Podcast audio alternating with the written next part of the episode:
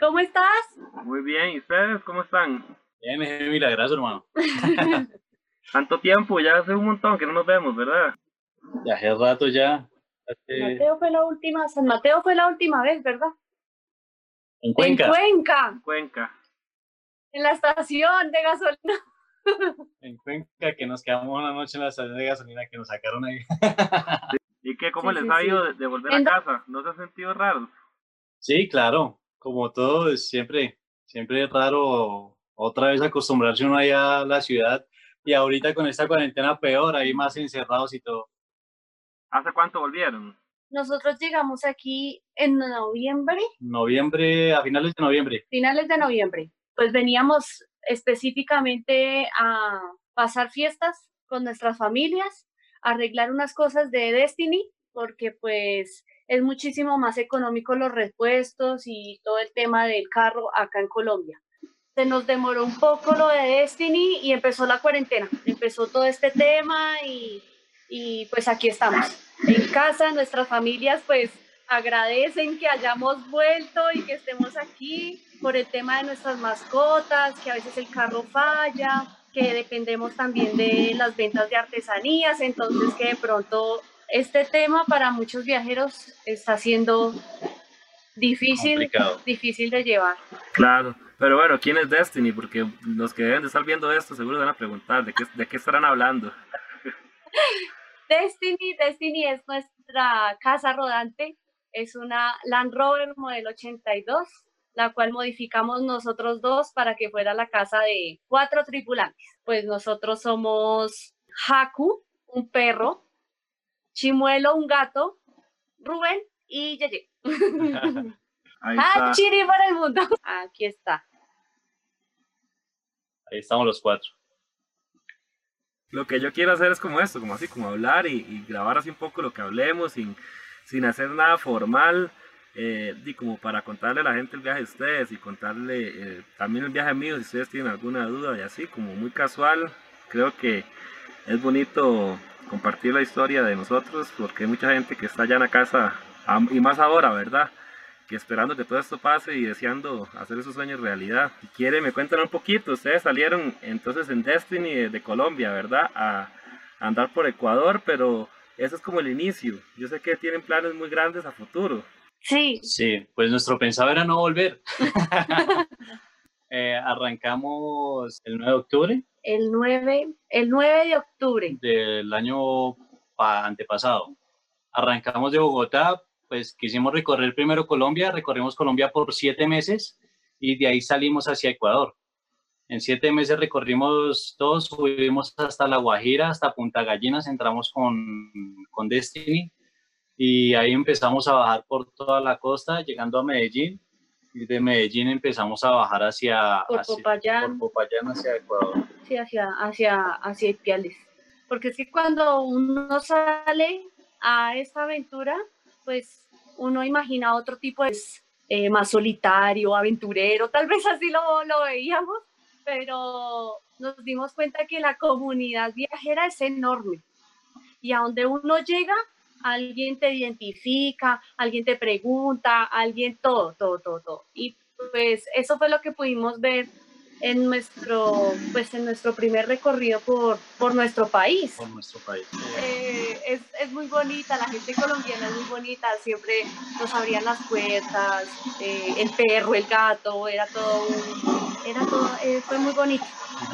Y, Y. Jaco y Chimuelo han estado desde el inicio. Jaco y Chimuelo están desde, el- bueno, Chimuelo, Chimuelo llegó a nosotros ya va para cinco años. Hicimos un viaje nosotros anteriormente en moto hasta Perú, hasta Puno, Perú. Fue esa travesía en moto. Y ya cuando nos dimos cuenta que ese era nuestro, nuestro querer y nuestra pasión, organizarnos y todo eso. Y para organizarnos y tener pues los recursos para comprar la Destiny y todo, empezamos a vender todo. Todo, todo, todo. Se vendía todo, hasta la caneca de basura. Todo se vendió. Eh, pues Rubén es ciclista, apasionado por las bicicletas y tenía unos, una bicicleta de alto costo el cual no podíamos vender, no se lograba vender porque a veces, a veces la gente cuando compra cosas de segunda, pues le baja el precio. Y hubo una persona que dijo, le cambio la bicicleta por el perro. Se hicieron unos cambalaches y, y, quedó Haku de esos cambalaches. Llegó Haku, llegó Haku en ese cambalache, en ese trueque, en, ese trueque y nos quedamos con él. Decidimos viajar con, con Haku. Pero me acuerdo cuando me contaron la historia que no era el plan, ¿verdad? Fue que se, que se encariñaron. Sí, sí, sí. Sí, el plan, ah, bueno, de hecho ya le teníamos negociado. Entonces, sí, ya era más, más bien para seguir consiguiendo plata para el viaje. Pues dijimos, no, pues recibámoslo y, y pues ya lo teníamos vendido prácticamente a un amigo. A un amigo. Pero pues prácticamente sí, con, no nos costó nada, porque bueno, los repuestos que yo tenía, bueno, en fin, se vendieron y, y se hizo con Haku. Pero bueno, el día que lo fuimos a recoger, con ese día bastó para quedarnos con él. Llegó y era una cosita, parecía un algodón. Yo le dije a él, yo le dije a él, lo único es que yo no quiero ver el perro. El problema es que nuestro amigo no podía recibir el perro por cuestiones de trabajo. Entonces pues llegó a mis manos y yo no, ya me dañó el negocio. Le dañó el negocio. Le dañó el negocio y pues bueno, se quedó Haku con nosotros y armó, igual sin Haku no sería Hachiri. Creo que el tema de ellos para nosotros es un pilar. La compañía de ellos para nosotros es, aparte de que es una prueba también porque hay que estar pendientes de ellos, adaptarse a ellos, hay que tener presente que no en todos los lugares nos van a dejar entrar con ellos, o, o se puede o no. Haku es enorme, Haku no se puede ocultar. No pasa desapercibido. No pasa desapercibido. Aunque en algunas ocasiones pues... se hace. En algunas ocasiones lo hemos hecho y hemos ingresado con Haku, pero pues nada, para nosotros eh, sí. que yo lo, nuestra compañía yo de En lo personal he pensado hace mucho tiempo de, bueno, desde que estoy viajando solo, de, de adoptar un perro. Y he tenido la, la, la oportunidad, pero ya las que por ese tema me, he aguantado porque he escuchado mucho eso, que, en las reservas, en los parques nacionales a veces no se puede entrar, pero qué tan cierto, qué tanto limita el viaje o no. Siempre, siempre lo limita. En algunos parques nacionales, pues obviamente no le dejan entrar o no, eh, pero en otros, uno hablando de pronto, diciendo, ven, el perro puede ingresar, sí, pero no lo pueden bajar de la camioneta, como nos pasó en varios parques, me dijeron, pueden ingresar, pero no lo pueden bajar de la camioneta, ¿ya? Entonces, eso era lo que hacíamos, lo que hacíamos era de pronto entrar un momentico, salir otra vez, eh, y así, así, jugar con los tiempos de, de, la mascota también. De, digamos que lo que, lo que pudimos ver nosotros es que, bueno, obviamente esa, como esas normas son para proteger tanto la fauna natural del parque como, pues, como nuestras mascotas. Porque pues son ecosistemas que son guardados y hay pues animales salvajes que de pronto pueden oler una criatura extraña y pueden atacar o viceversa. Entonces es como por, por, por esa prevención del ecosistema, es súper entendible, pero pudimos, en qué parque fue que entramos y salimos, entramos y salimos, cuál, este, el... Ahí en Ecuador, pero... Cotopaxi. En el Cotopaxi, donde llegamos a la entrada... no, no, no. Entra, llegamos a la entrada, íbamos con otros viajeros, los mexicanos, ellos también adoptaron una perrita aquí en Colombia, pues obviamente los guardaparques se dieron cuenta que teníamos perros, que teníamos mascotas.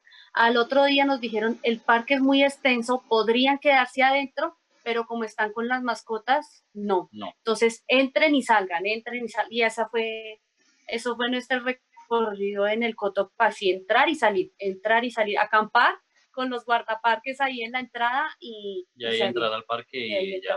Eso tocaba atravesarlo completamente para salir por el lado sur por el lado Entramos por el norte y salimos por el sur. El único punto en contra, ¿verdad? Porque lo demás, todo es ganancia, lo que, lo que te aportamos. En lo que yo he visto y lo que he estado averiguando, porque yo hace tiempo con esa idea pero me he abstenido a, adoptar, la verdad, todavía no estoy seguro. Nosotros tenemos perro y gato. Y muchas personas nos dicen, no, pobrecito gato, y los gatos no se adaptan, y el gato no sé qué. Pero mira que para nuestra experiencia es muchísimo más fácil viajar con gatos que con perros. ¿Por qué? Porque el gato, nosotros le tenemos la arenera en temas de eh, las necesidades de ellos.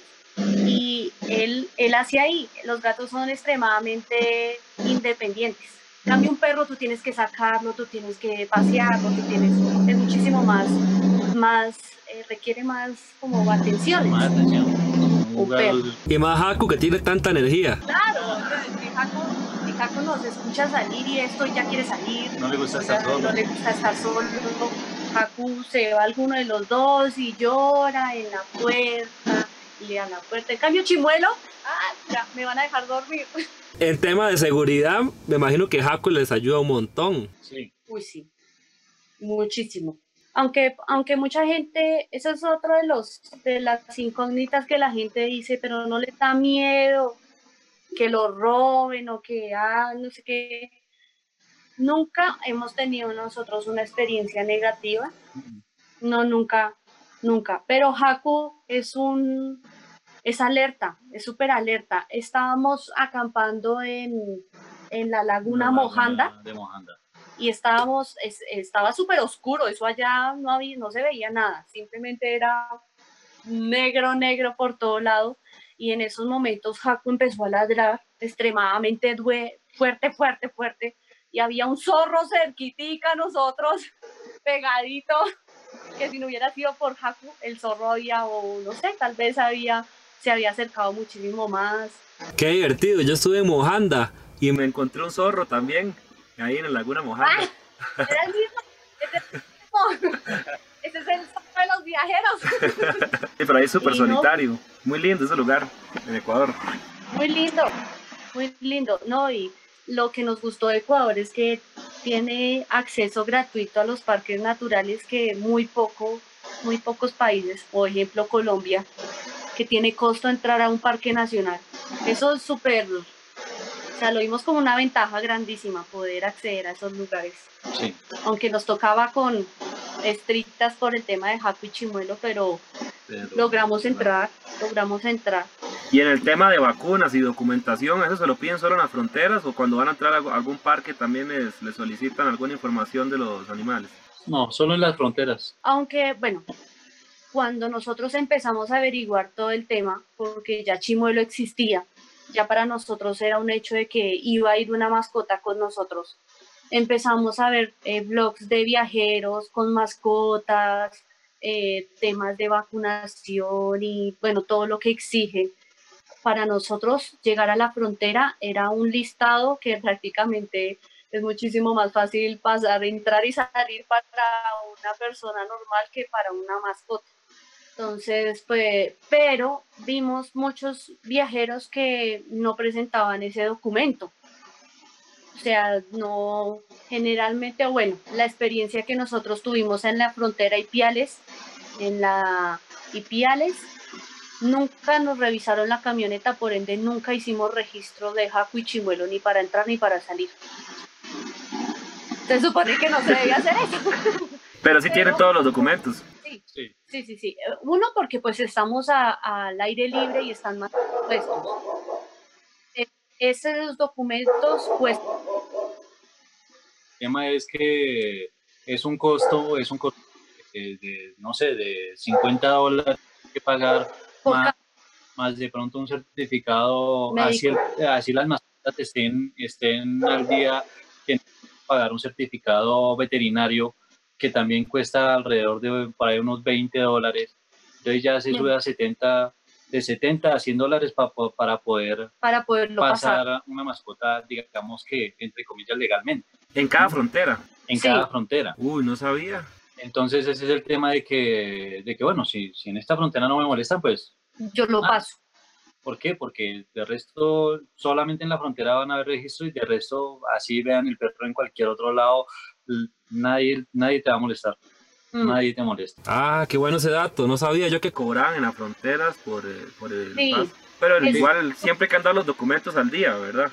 Y de hecho la, la frontera más, más que, que nosotros conocemos de gente que ha viajado y que ha a la frontera más un poco más costosa en cuanto al, al paso es la entre Colombia y Ecuador. Colombia-Ecuador. No, por, esa, por esa razón nosotros decidimos no presentar documentos de Jaco y Chimuelo, porque conocimos o conocimos y hablamos con unos viajeros que viajaron hasta Argentina con un perro y me dijeron, nos dijeron pásenlo, pásenlo porque es, es la frontera más costosa en cuanto a- al registro. Eso es como eso es como exportación ante el ICA, digamos aquí en Colombia, entonces tú tienes que registrar el paso de, de, de una mascota. Eso sí, hay que ser muy juiciosos con la desparasitación y las vacunas. Sí, toca tener todo el día porque no falta. Pero bueno, cuando uno dice de, de documentación al día, ¿Qué es la documentación al día? ¿Vacunas o algún registro o algún chip? ¿O, o- o qué, qué es lo que hay que tener al día, digamos? Ah, sí. Chip de identificación que cuesta que No es, no es, no es ob- obligación, no es obligatorio tenerlo, pero sí es mejor. Con eso no, no, no molestan. Eh, el chip de identificación, chip de identificación, eh, las vacunas, al día, vacunas, todas, todas las vacunas al día, sobre todo lo que es la rabia, que es la que como más, más, es la de más importancia para, para todo lado. De resto son vacunas más específicas antiparasitarias. Y la des- las desparasitaciones, no, no es más. Ah, ok, ok. Siempre, siempre llega el amante de los animales y que comida para el perro y comida para el gato y bueno, todo eso. Siempre, siempre hemos tenido ayudas. Además que Haku es un poco amigable. Sí, no, Jaco es un amor, yo me acuerdo. Haku se hace querer, Haku se hace querer. Entonces, sí, no. bueno, Muchos, muchos han decidido adoptar en el camino. Llegan y ah, escuchamos una vez de unos chicos que ellos hacían su registro, si les revisaban el carro o algo así, pasaban el carro por la frontera, no en el carro, sino común y corriente. Aquí está Haku. Hola. Haku, Haku. diga hola. Jaco.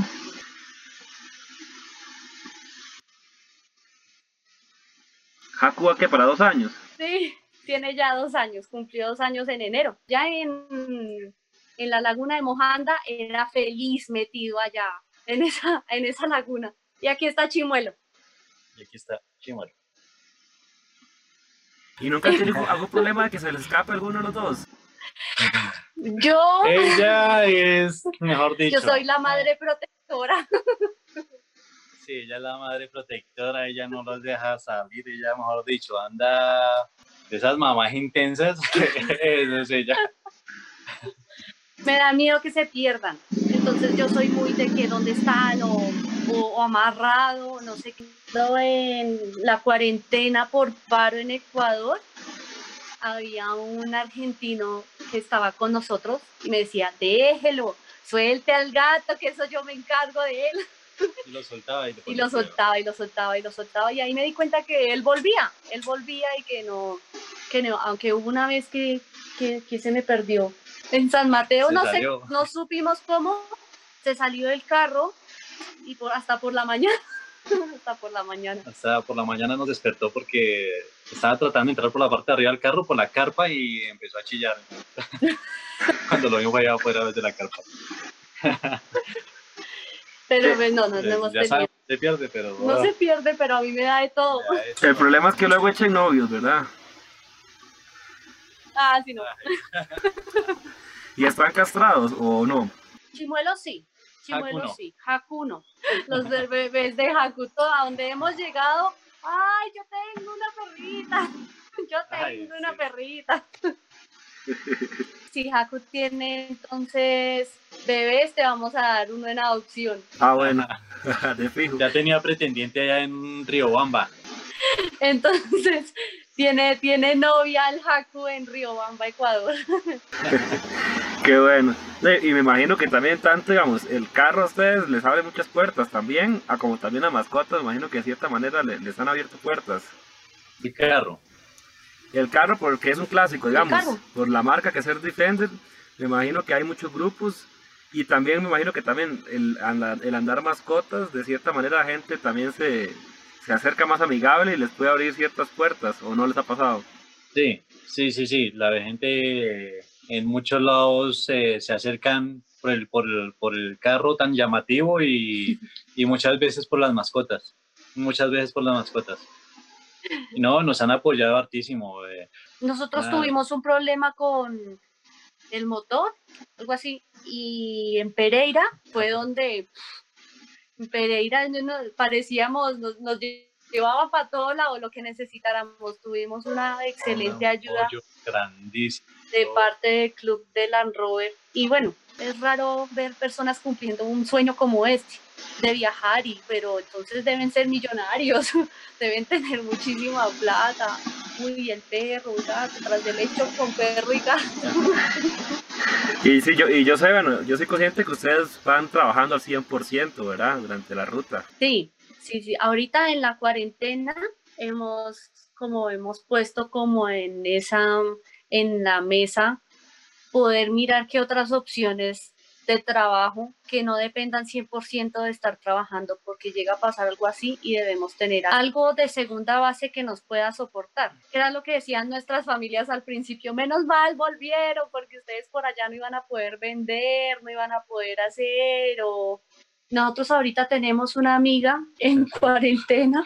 Ella, ella salió del país eh, en su moto con su gatica, salió en enero y la cogió la cuarentena en la costa de Ecuador. Está en una playa, en una choza y los policías le colocaron una cinta de peligro alrededor para que la gente no se acerque hasta que sepan que ella no tiene eh, coronavirus. Pero, pero pues la ventaja de ella es que lleva sus ahorros, lleva su, su, su dinero, entonces le quita ese peso de preocupación de estar pensando de pronto de que se va a solventar mientras pasa esto. Tú, Emanuela, tú solventas todo tu viaje con, con la fotografía.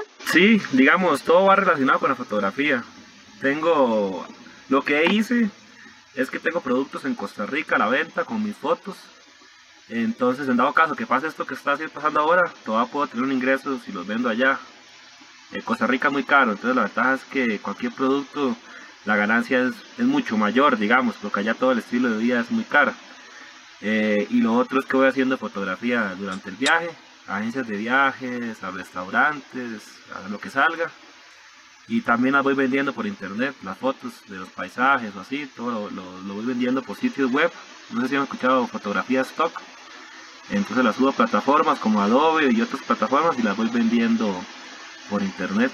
Y hago así como estas botellas también, que son de las fotos mías. Así, botellas, tazas de café, bueno, po- pocillo, le dicen ustedes. Y cuadros grandes también. Y retauros, digamos, para una sala, una casa, una oficina, el tamaño que quieran, con paisajes también las voy vendiendo. Y así voy poquito a poquito, de un lado y de otro, y ahí todo suma al final. Eh, unas fotos espectaculares que... Sí, y uno dice, ¡ah! Ahí medio tomo yo la foto. Sí, unas fotos muy bonitas que llegamos a ver. Sí. Espectaculares. Muchas gracias. Sí, y, al final yo creo que el secreto es gastar poco, ¿verdad? No es tanto generar mucho, sino acostumbrarse a, a tener poquitos gastos. Sí, nunca tuvimos como en la dificultad, porque mi mamá sí están comiendo, sí están comiendo. Entonces, eh, nunca, no, yo le decía a mi mamá, hay veces hay gente que te invita a una casa, te invita a un lugar y lo tenemos todo. Y la madre naturaleza siempre nos dio todo. Siempre tuvimos, siempre tuvimos alimentos, siempre tuvimos agua, nuestras mascotas estuvieron siempre bien. Lo que tú dices es cuestión de, de, de ver más allá de, de- de tu entorno. Es que la gente está acostumbrada a tener todo ahí. La gente piensa que, que eso que, que vos decías antes al principio, que uno es millonario, ¿verdad? Pero es que si usted le quita que uno no paga alquiler, no paga agua, no paga hospedaje, no paga electricidad, en realidad no es que es millonario, es que uno vive sencillo y, y es más fácil viajar de esa manera. Entonces no es millonario, en realidad uno gasta yo creo que tres veces menos de lo que gasta una persona en la vida tradicional, por decirlo así. Sí, sí, es verdad. Aunque no, de combustible. Aunque Lo bueno, es combustible, pues nosotros. nosotros Ah, bueno, si ustedes es gasolina. gasolina. es esa gasolina. Sí, ahí sí marca la diferencia. Gasta, gasta hartísimo. Hay otra opción que esa también me sería bueno nombrarla, no sé si vos sabés, que es lo, de- lo de pasar la gas. Pero creo que eh, durante el viaje es difícil, ¿verdad? Poder conseguir que en cada país el acople y que sea el mismo tipo de gas. Eh, Sí, nosotros, nosotros estuvimos averiguando eso, pero el tema es que, digamos, como aquí en Colombia, aquí en Colombia tiene que estar homologado el gas para el sistema para poder eh, tanquear el gas. Entonces, tras de que pues toca colocarle un sistema, eh, al pasar a otros países, también hay que homologar para que le vendan a uno el gas. Sí, eso es un dato importante porque mucha gente me dice eso y piensa que porque en Costa Rica es muy normal, eh, porque la gasolina es muy cara, entonces muchos carros de V8 así los andan a gas. Pero sí, sí, les sí es explicarles a ellos que no se puede, digamos, sí se puede, pero es muy complicado para un viaje donde uno cruza muchos países y cada país tiene sus requisitos, entonces no es factible hacer un viaje de estos ahí con un sistema a gas, digamos. No, porque un, un permiso para, para que le vendan a uno gas en un país, eh, no sé, ahí se van los, lo- el ahorro que se ha venido llevando, se va en ese permiso, en esa homologación. y se ve de todo, uno conoce todo, todo, todo, la gente, la gente es lo más bonito de esto, Sí. las personas, las personas, ahorita en cuarentena, la cantidad de personas que nos están escribiendo, ¿dónde están? ¿Dónde los cogió? Preocupados por nosotros. Entonces, eso es lo que más lo llena a uno, ¿no? Sí, así es, y lo bonito es que uno en esta vida no sabe cuándo se vuelve a encontrar, ¿verdad? En cualquier momento nos vemos, si no es aquí, nos vemos en, en África, ¿será? Que les hablamos el otro África. día. Porque Sí. todas están con ese, ese sueño, es el de ustedes, ¿verdad? Yo me acuerdo que la otra vez me contaban. Lo que hemos querido hacer es eh, bajar, a, bajar a la, prácticamente por todos los países del, De Sudamérica, de Sudamérica, hacer la ruta de Argentina hasta Ushuaia, de ahí empezar a subir a, pasar a Brasil, conocer, tratar de conocer todos los países de, de, de Sudamérica y, y en lo posible tratar de pasar a, a Sudáfrica o a Europa, pero preferimos pero pues, pasar. pero pasar. Y sí, sí nos gustaría pasar a África para hacer el recorrido también en África y, y ahí seguir hacia, hacia, hacia donde nos lleven. Sí, yo igual, yo según yo, yo desde el año pasado ya hubiera llegado a Patagonia. No estoy ni a mitad del camino, yo creo. Cuando dijimos volvemos a Colombia, mucha gente, no, no vuelvan. Porque pues Sí. digamos que la gente está acostumbrada a eso, a que si uno dice mañana estoy en tal lugar, pues mañana estoy. No está acostumbrado a que gente fluya. Bueno, a mí lo personal. A mí Mm. me costó un poquito porque bueno, yo, yo soy ingeniero y uno tiene una educación muy cuadrada, digamos, muy de tener siempre la solución o si pasa algo tener la solución 2 o la solución 3, a, a tener todas las, las posibilidades, ¿verdad? Y el viaje me ha enseñado a completamente salirme de ese esquema. Y me- al principio me, me ha costado, pero ahora menos disfruto. Entre menos plan tenga, mucho mejor. Pero bueno, y al final lo otro que yo digo es que no es tanto el destino, sino el trayecto. Sí, Sí, Hay, hay, hay otros que viajan, sí viajan con una fecha, más que todo el europeo que viene a América, ¿verdad? Que sí tiene un cierto itinerario. Pero al final yo creo que nosotros somos eh, afortunados de poder viajar como lo hacemos, sin tener fechas. Si quieren uno volver, pueden volver. Bueno, yo estoy igual esperando volver a Costa Rica por unos meses. eh, pero tiene uno esa ventaja de que tiene esa flexibilidad, ¿verdad? sí, sí, sí. Digamos que al principio, cuando nosotros iniciamos el viaje, nos preguntaban, bueno, ¿y ustedes de dónde vienen? Nosotros no, de Colombia. y no habíamos salido de Colombia. ¿Y tienen alguna fecha para salir nuevamente o no todo, todavía no tienen fecha? No, no. todavía no tenemos fecha porque pues uno estamos pues generando un plan B para poder solventar el viaje de una mejor forma. Y dos, pues Como lo que tú dices, como lo que tú haces, con las fotos que las puedas vender en, en Costa Rica y toda esa vaina. algo que Así, algo, algo, algo así parecido. sí, mirando, pero no depender 100% de lo que se haga en, en, en el En la ruta. Y, y, pues que lo otro acá, pues, siguen, la siguen alargando la cadena y la siguen alargando. nosotros aquí cómo esté, cómo siga el país, cómo sigan para ingresar a otros países, no se sabe. Sí, exactamente. Sí, de hecho yo por eso tomé la decisión de, de regresar a Costa Rica. Yo estoy esperando un vuelo solidario para poder volver por unos dos o tres meses a esperar que esto se normalice un poco. No puedo irme por más porque había renovado el permiso del carro que se me venció ayer. Me vuelven a dar 90 días aduana, pero no puedo detenerle el Ah. tiempo. Entonces debería en esos 90 días aprovechar para volver unos dos meses y medio y, y luego volver con el justo tiempo para cruzar la, la frontera a algún otro país, si es que está, todo está abierto, ¿verdad? Si es que está abierto, sí. No se puede tener el tiempo allá. No, supuestamente no, ayer fui a averiguar. En Perú sí, pero de entrar a Perú es imposible. Toca que le ponga alas. Red Bull, Red Bull le da alas. Red Bull, sí. No, pero qué bueno. Qué bueno verlos que están bien. Me alegra un montón ver que estén bien por allá. Sí, sí, sí, pues en casa, pues cerca a nuestras familias y esto. Cuando llegamos, pues obviamente otra vez al Hotel Mamá, Hotel Mamá.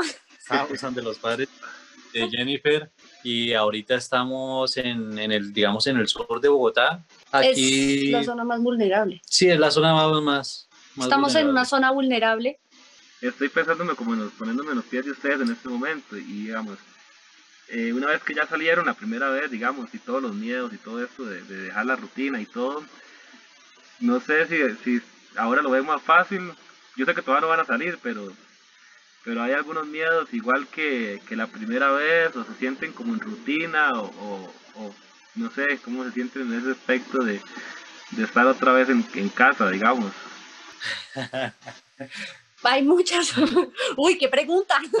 Es que me, me puse a pensar como si yo estuviera allá y fuera ustedes. Debe tener también su sensación y su conflicto.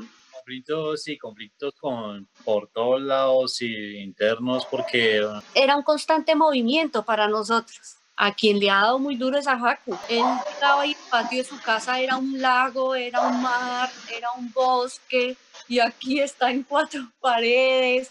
Entonces nosotros también sentimos como ese, ese, ese bloqueo de todo. Tenemos cuatro paredes cuando nuestros, nuestro patio era, era de todo. sales de la camioneta y ya todo eso es tu patio. Todo eso es tu patio. Y lo otro que nos ha dado duro es el tema de, de llegar a, a, a nada, De llegar a nada. de llegar a nada, porque de lo que hay acá no es nada nuestro. Y no está uno en el, en el, en sí, en entorno. el entorno de... Pero sí creen que, digamos, ahora la segunda vez va a ser más fácil. Ya no van a tener tantas excusas para salir como la primera vez, que es lo que más cuesta. Sí, pues porque digamos que nosotros la primera vez que salimos fue un viaje de ida y vuelta a Perú. La primera vez que salimos en la camioneta fue, fue cerca. Fue cerca, fue a Neiva y volvimos. Ah, sí. Íbamos a ir hasta Caño Cristales, pero se nos dañó la camioneta y nos tocó. No se puede volver. La segunda vez que salimos, que fue la definitiva, eh, salimos con miedo, sí, muchos, muchos miedos, muchos. Esa ya fue la definitiva y decidimos a, a- a que salíamos y ya.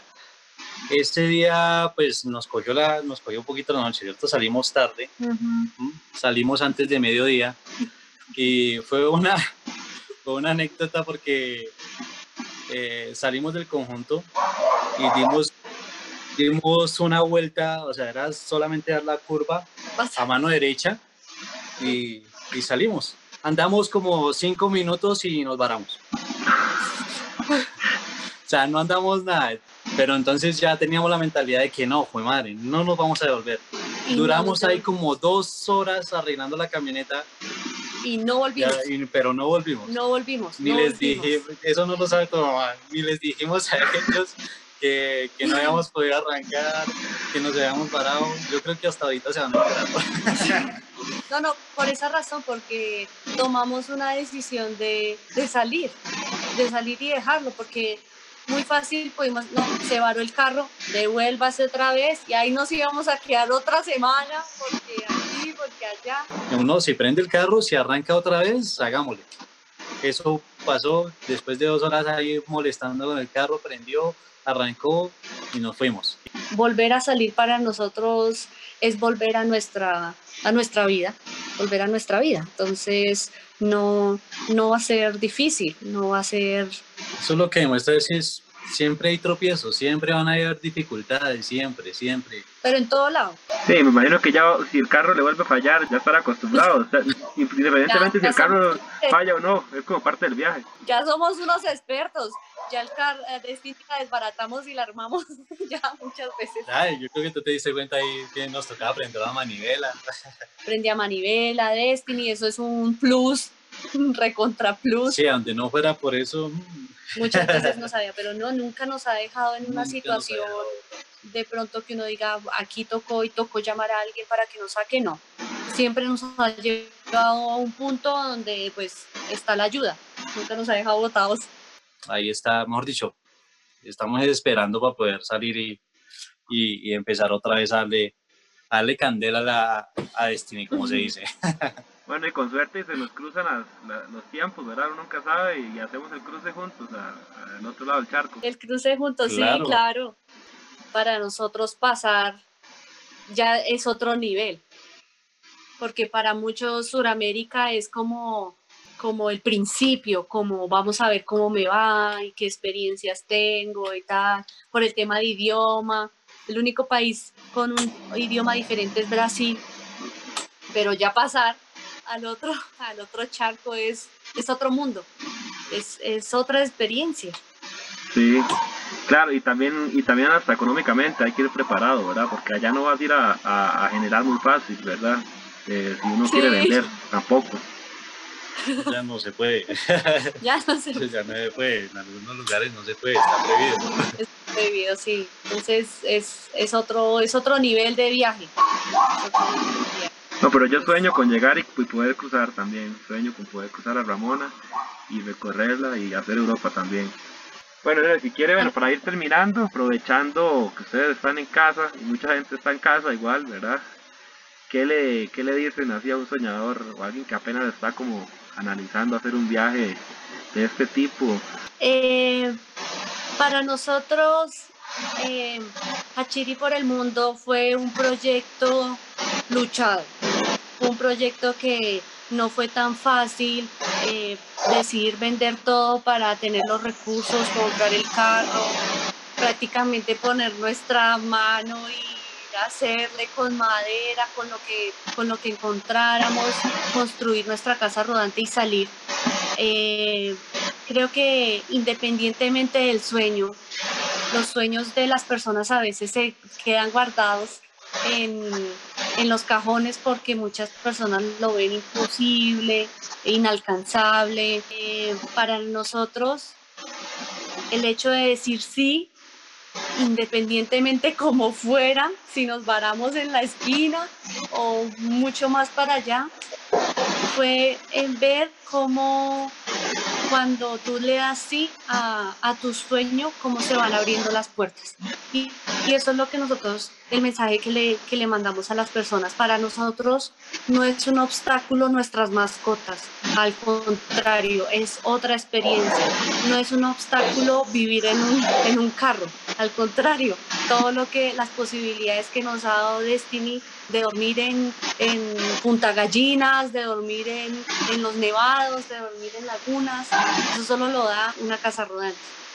Y los contactos y las amistades que hemos hecho a nivel mundial solo lo da, solo no lo, do- no lo da Hachiro. Entonces, independientemente del sueño de cada persona, es que le den sí. Cuando, Atreverse. atreverse, atreverse a soñar. No, genial. Y Yo pienso igual, la verdad, de que uno viene a esta vida a disfrutar, ¿verdad? Y no, no a posponer los sueños. A veces va uno tanta carrera, ¿verdad? El día con día que no tiene tiempo ni para ni para ver bien qué, qué es lo que quiere, ¿verdad? Y que lo hagan, la verdad es que yo creo que nadie se va a arrepentir. Yo lo único que creo que me arrepiento es de, de no haberlo hecho antes, de haberle dado tanta cabeza. y si alguien quisiera buscarlos por Instagram, Facebook o por donde los pueden buscar. Ah, sí, ¿dónde está? Nos encuentran en Facebook, Instagram y YouTube como Hachiri por el Mundo. Este- Este es el loguito de nosotros. Ok, Hachiri, pues. Hachiri. Facebook, Instagram y canal de YouTube. Eh, pues para nosotros, Emanuel, eres una persona muy especial para, para nuestro proyecto, para nuestra vida. Una persona que llegó y nos ha enseñado pues muchísimas cosas, eh, sobre todo de como el valor personal que tiene. Entonces, no, para nosotros esto ha sido maravilloso. Sí, uno nunca, nunca deja de aprender. Uno siempre está aprendiendo de todo, de todas las personas. Eso es lo que uno también tiene que estar dispuesto a hacer, a, abrirse uno a seguir, a seguir absorbiendo, porque uno, por cualquier persona que uno se cruce, uno siempre se va, se va a llevar algo, siempre va a aprender algo, algo que le va a enriquecer a uno muchísimo. Sí, exacto. No, igual yo a ustedes siempre los recuerdo con mucho cariño, les admiro un montón. La verdad que tiene un proyecto lindísimo y, parte de estas tertulias o conversatorios es hablar así con amigos, con gente de confianza, que uno de tuvo su, donde nos conoció, ¿verdad? Y compartió los proyectos. Y eso es lo lindo del viaje, eso es lo que yo quiero que la gente también vea en estas conversaciones, que no es solamente de llamar a alguien porque no sé, tenga muchos seguidores o porque tiene una historia muy, no sé, muy loco, digamos, sino que vea esto que, es unos, que son los lazos que uno hace durante el viaje, independientemente que yo esté muy largo y ustedes estén allá en Colombia, al final uno siempre eh, va a estar unido, sea como sea, siempre uno está en contacto, está pendiente del viaje del otro, uno aprende del otro, yo, creo que una ruta, la gente que va conociendo le entrega algo y uno le entrega algo a esa persona, es un intercambio y creo que es lo más lindo del viaje, ¿verdad? Al final eso es con lo que yo me voy quedando día con día.